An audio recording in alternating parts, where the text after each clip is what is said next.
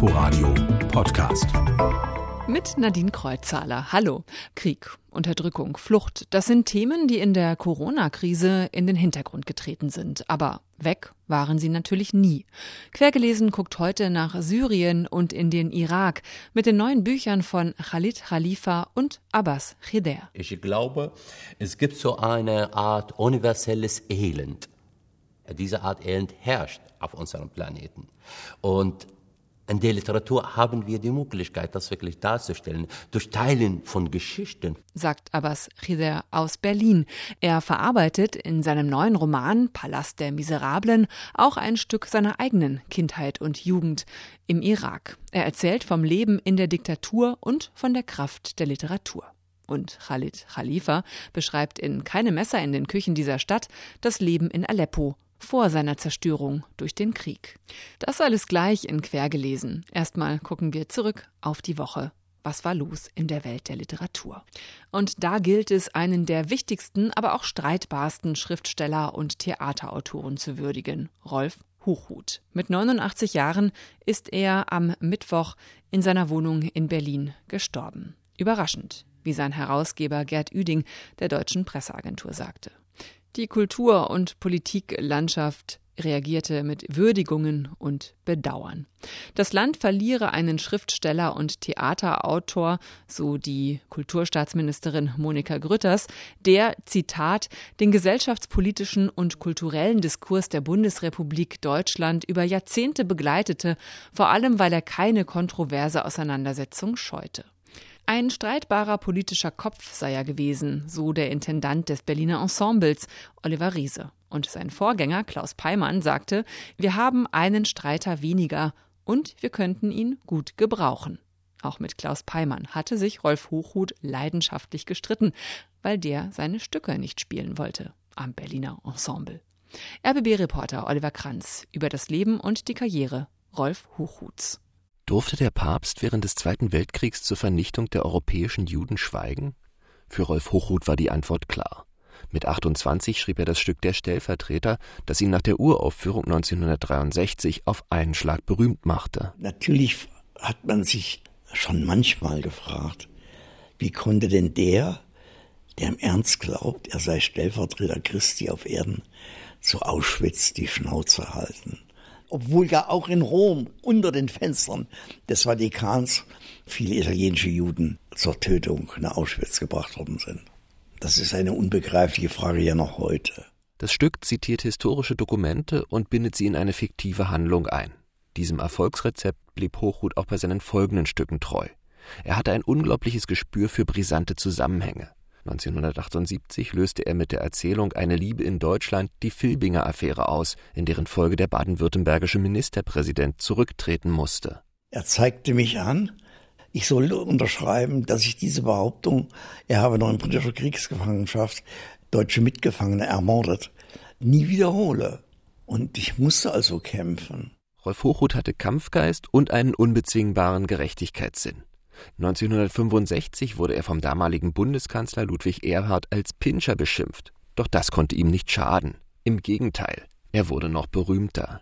Rolf Hochhuths erstes Stück war der Stellvertreter. Die Uraufführung in Berlin verlief noch ruhig, doch schon bei der zweiten Inszenierung, die in Basel herauskam, setzten die Proteste ein. Es musste immer bei Licht gespielt werden. Immer war Polizei auf der Bühne, um die Schauspieler körperlich zu schützen und 100 waren im Theater und 60 vor dem Haus. Und ganz ähnlich war es ja in Paris. Erst nach der deutschen Wiedervereinigung begann sein Ruhm zu verblassen. Er griff zwar immer noch brisante Themen auf, doch sein Schreibstil wurde kritisiert. Bei der Uraufführung des Stücks Wessis in Weimar am Berliner Ensemble kam es 1993 zum Eklat. Rolf Hochhuth versuchte, die Aufführung zu verbieten. Ohne Erfolg. Das Stück fängt an wie eine Horde Halbwilder in deutschen Militärmänteln irgendwie auf der Bühne rummacht. Das hat ja alles gar nichts mit einem Stück zu tun, kommt ja gar nicht vor. Damals beschloss Rolf Hochhuth, sich für die Aufführung seiner Stücke ein eigenes Theater zu verschaffen. Er sprach die Erben der Familie Wertheim an, der bis zur Enteignung durch die Nazis das Gebäude des Berliner Ensembles gehört hatte. Von ihnen konnte er das Haus billig erwerben. Seine Stücke wurden dort aber trotzdem nur äußerst selten gespielt. Der Intendant Klaus Peimann weigerte sich einfach. Ein Affront, den Rolf Hochhuth nur schwer verwunden hat. In Erinnerung bleibt er vor allem durch sein Stück Der Stellvertreter, das nicht nur hierzulande, sondern auch international immer noch gespielt wird. Sein erstes Werk ist bis zu seinem Tod sein wichtigstes geblieben. Oliver Kranz über Rolf Hochhuth. Der Schriftsteller und Dramatiker ist mit 89 Jahren in Berlin gestorben. Soweit der Blick in die Woche. Gucken wir mal nach Syrien, nach Aleppo. Der syrische Schriftsteller Khaled Khalifa gilt seit 30 Jahren als genauer Biograf seines Landes und in seinem neuen Roman Keine Messer in den Küchen dieser Stadt erzählt er ein Familienschicksal über drei Generationen in Aleppo. Meine Kollegin Ute Büsing ist sehr angetan von dem Buch. Vor lauter Corona sind sie in den Hintergrund getreten, die Krisen und Kriege dieser Welt. Halle Talifa legt jetzt den Finger in die offene Wunde Syrien. Unglaublich poetisch und doch zugleich präzise spannt er ein weit verzweigtes Panorama von den 60er Jahren bis zum Ausbruch der Rebellion 2011. Es beginnt mit der Machtübernahme der Baath-Partei und Hafiz al-Assad in den 70er Jahren. Draußen waren die Straßen von Aleppo leergefegt, nachdem sich die Nachricht vom Putsch verbreitet hatte. Offiziere der Baath-Partei hatten sich des Generalstabsquartiers und des Radio- und Fernsehgebäudes bemächtigt und die Erklärung Nummer eins abgegeben. Wie zuvor bereits sein Vater macht der amtierende Diktator Bashar al-Assad seit 2000 mit erzwungenem Kadavergehorsam, Bespitzelung, Verrat, Folter und politischem Mord das ganze Land Syrien zum Mörderort. Halle Talifa selbst lebt im inneren Exil in Damaskus. Seine Romane voller nationaler Tabuthemen erscheinen im Ausland. Bei uns zuletzt vor zwei Jahren der große Publikumserfolg Der Tod ist ein mühseliges Geschäft. Da ging es um einen verzwickten Leichentransport quer durchs Land. Jetzt spiegelt sich im Zerfall einer einst gutbürgerlichen Großfamilie der Niedergang des Landes. Macht und Gewalt sterben nie, erklärte Mutter. Das Blut der Opfer lässt den Tyrannen nicht sterben. Es ist wie eine halboffene Tür, die immer weiter zugeht, bis der Mörder erstickt. Wir treffen fast nur entmutigte, sehnsuchtsvoll in der Vergangenheit blätternde Protagonisten wie die Mutter des namenlosen Ich-Erzählers. Dessen sinnliche Schwester dient bei den Fallschirmspringerinnen, verbündet sich mit dem Regime, um dann in einem totalen Schwenk zur frommen Muslima zu werden. Der Bruder schließt sich verzweifelt dem Dschihad an. Größter Sympathieträger ist der offen schwule Onkel, ein Musiker mit Fingern aus Seide, der trotz aller Demütigungen und üblen Nachstellungen seine persönliche Freiheit bewahrt. Onkel Nisa weinte, während er ein Fotoalbum durchblätterte, das außer meiner Mutter nie jemand gesehen hatte. Es waren Fotos von ihm in den Bars in Beirut der 1960er Jahre, als er dort ein Jahr lang lebte. Seinem Freund und Neffen Rashid schilderte er diese Vergangenheit als eine Zeit von Honig und Glückseligkeit. In der syrischen Gegenwart dagegen gibt es kein Glück und keinen Trost, nur Niedergang und Zerfall. Und doch ist es ungemein bereichernd, bei Halet Halifa darüber zu lesen. Wer sich auf diesen neuen, bewegenden Roman einlässt, versteht, warum 2011 der arabische Frühling gegen den Assad-Clan Gestalt annahm. Syrien besser verstehen mit Khaled Khalifa. Keine Messer in den Küchen dieser Stadt ist bei Rowold erschienen. Aus dem Arabischen übersetzt von Hartmut Fähndrich. Aus Syrien kommt auch Abdalrahman Al-Kalak. Er ist in Damaskus aufgewachsen, hat schon mit 15 angefangen zu schreiben, dann kam der Krieg und seit 2015 lebt er in Deutschland. Ja, ich sehe mich momentan als Lyriker denn auf Arabisch schreibe ich am meisten äh, Gedichte. Ich habe das Gefühl, ich will schreiben, weil ich schreiben muss. Das Netzwerk Weiterschreiben hilft ihm in Berlin dabei, in der deutschen Literaturszene anzukommen. Dazu gehört auch das Projekt Ort wechseln, Wort wechseln. Das ist ein Briefaustausch zwischen Schreibenden. Hier tauschen sie Erfahrungen und Eindrücke aus über Krieg, über Flucht, Heimat und aber auch den Alltag hier in Deutschland. Abdalrahman Alkalak schreibt sich mit der Schriftstellerin Katharina Polatjan. Sie ist in den 70er Jahren als Kind aus der Sowjetunion nach Deutschland gekommen. Ich glaube, indem wir das machen, versuchen wir zwei voneinander getrennte Welten zusammenzubringen. Denn auch wenn ich in den deutschen Texten schreibe, schreibe ich viele meiner arabischen Metaphern und benutze arabische Bilder.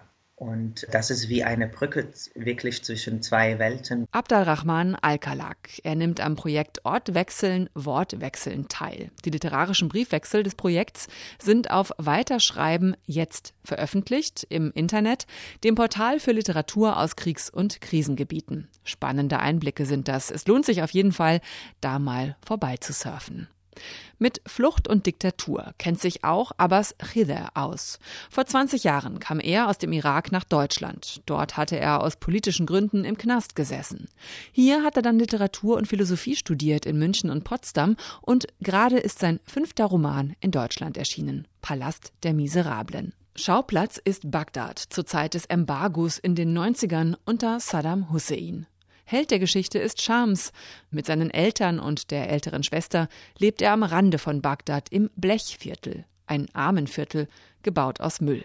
Die Anordnung und das Aussehen der Behausungen glichen der Zeichnung eines Kindes, das gerade erst Malen und Basteln für sich entdeckt hat.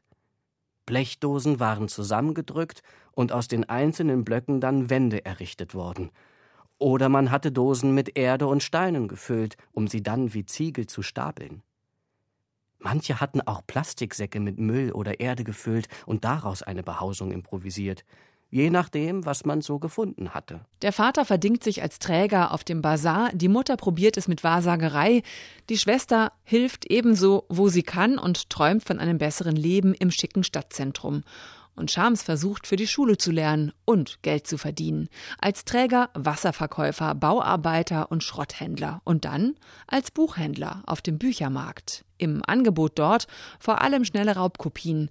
Wegen des Embargos sind auch Bücher knapp. Und dieser junge Mann irgendwann entdeckt die Literatur, beginnt auch zu lesen und äh, dann landet in einem, in einem Club das ist äh, so wie eine Art Buchclub, wo Leute sich treffen und über Literatur reden.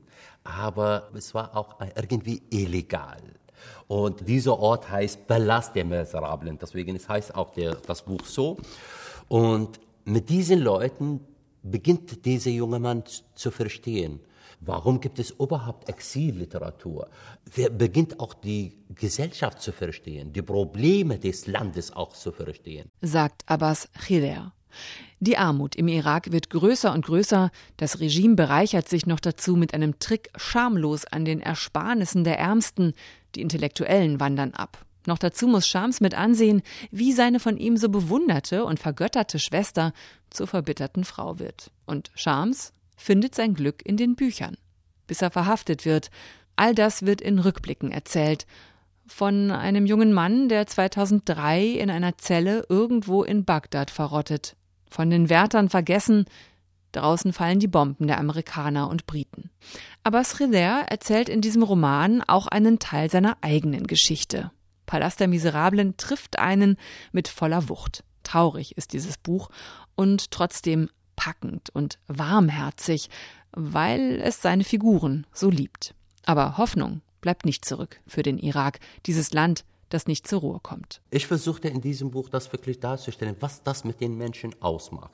Der Irak an sich als Ort äh, spielt natürlich hier eine große Rolle, aber die Umstände, Sie sind fast überall zu finden. Das zum Beispiel äh, für mich als Autor äh, war bei der Arbeit war sehr wichtig. Ich glaube, es gibt so eine Art universelles Elend. In der Literatur haben wir die Möglichkeit, das wirklich darzustellen. Durch Teilen von Geschichten vermutlich entstehen auch äh, Empathie und Verständnis. Abbas Khidr Palast der Miserablen hat 320 Seiten und ist im Hansa Verlag erschienen. Das Hörbuch gibt es bei Hörbuch Hamburg auf zwei MP3-CDs. Das war quergelesen für heute. Bleibt noch der letzte Satz, der bei uns wie immer der erste ist aus einem Roman. Diesmal aber nicht aus einem brandneuen, sondern aus einem Klassiker für Kinder. Pippi Langstrumpf. Am Rand der kleinen, kleinen Stadt lag ein alter, verwahrloster Garten. Am kommenden Donnerstag feiert der Oettinger Verlag nämlich 75 Jahre Pippi Langstrumpf. Hören Sie uns gerne auf inforadio.de oder als Podcast, zum Beispiel in der ARD Audiothek. Ich wünsche Ihnen jetzt noch einen schönen Sonntag. Machen Sie es gut. Ich bin Nadine Kreuzzahler. Tschüss. Inforadio Podcast.